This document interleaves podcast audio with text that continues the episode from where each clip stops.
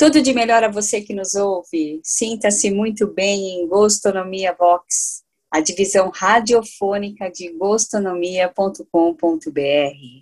Eu sou Daniela Rizieri, estamos mais uma vez aqui em busca do eu superior.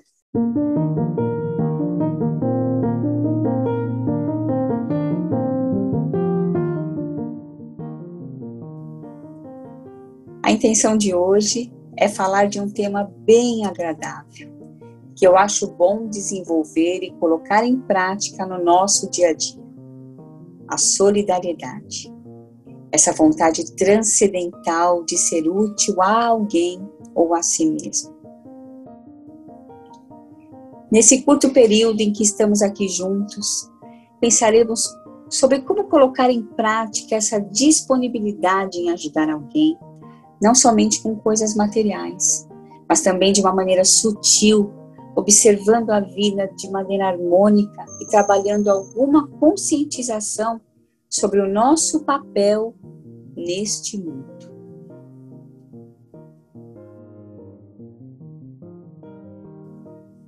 Como podemos desenvolver a solidariedade? Será que a solidariedade é algo que se desenvolva? Será que esse sentimento é fruto da empatia e pode fazer parte dos nossos contextos quando, de repente, a gente decide verificar por dedução como seria ser o outro? Como seria estar na pele do outro? É fácil ser solidário? É possível deixar de olhar para si e fazer ao outro o que gostaríamos que fosse feito por nós em determinada situação?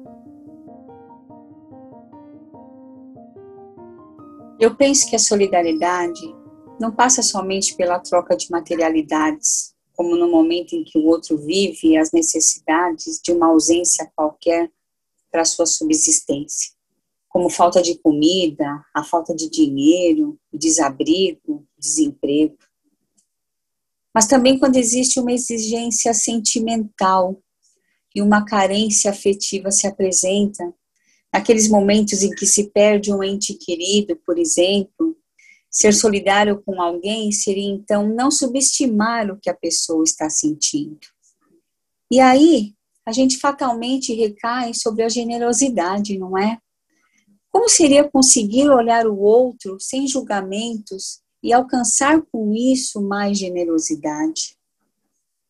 Parece fácil para quem está fora de uma determinada situação fazer um juízo de valor qualquer. A gente rapidamente assume um lugar no alto de um pedestal para se questionar qual a culpa que aquela pessoa tem em passar pelo que ela está passando. Mas será que podemos de verdade enxergar a dor do outro como uma dor que poderia ser nossa? Eu penso que a dor do outro não pode passar desapercebida por nós. A gente não pode simplesmente ver que há alguém numa situação difícil e achar normal. Por isso, talvez seja importante estarmos atentos aos nossos sentidos, aos nossos pensamentos, para desenvolver a chamada compaixão. Aquilo que às vezes para a gente não é tão significativo, para outra pessoa tem um peso maior.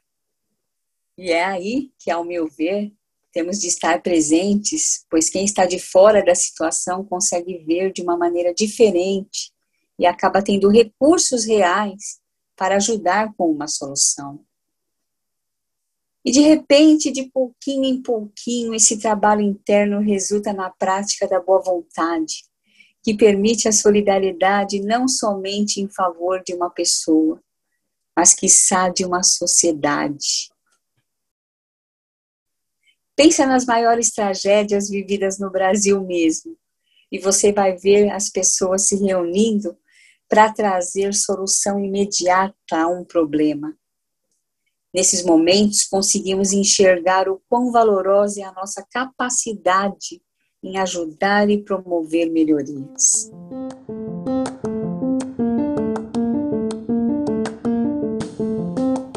Eu tenho observado nessa época que estamos vivendo, pandemia, desemprego, descaso das autoridades federais, como as pessoas distribuem a sua solidariedade.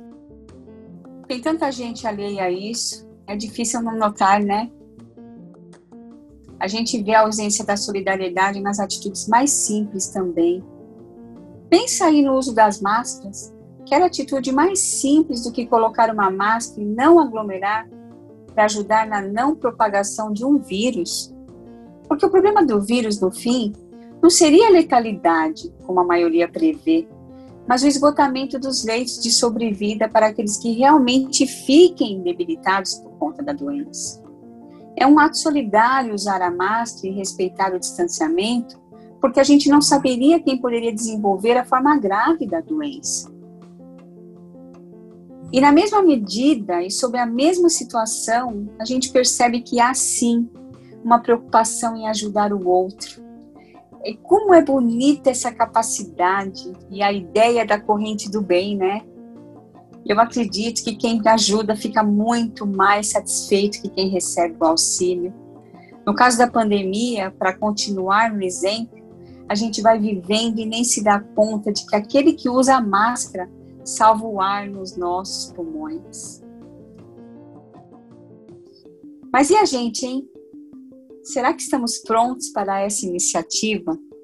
Será que nos sentimos confortáveis em sermos úteis, deixando de olhar somente para o nosso próprio umbigo?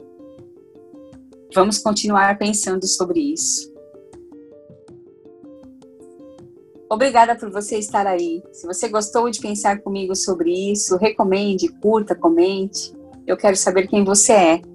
Entre lá em gostonomia.com.br e se comunique. Eu sou Daniela Rizieri e volto semana que vem com mais um episódio de Em Busca do Eu Superior. Conto com você nessa jornada. Um abraço e até lá.